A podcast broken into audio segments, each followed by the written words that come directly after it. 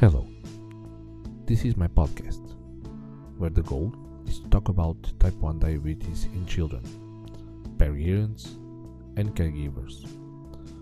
A space for sharing technology and opinion with guests and sharing in the first person between me and my daughter.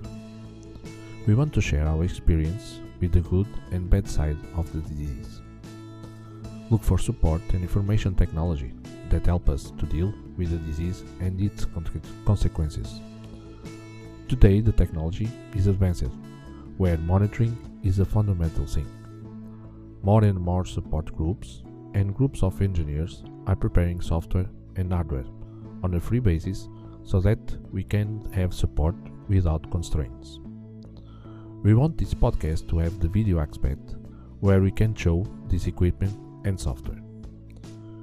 We hope to have preserved where experience and tips are analyzed, but mainly where we can talk, thrown out our anguish and achievements.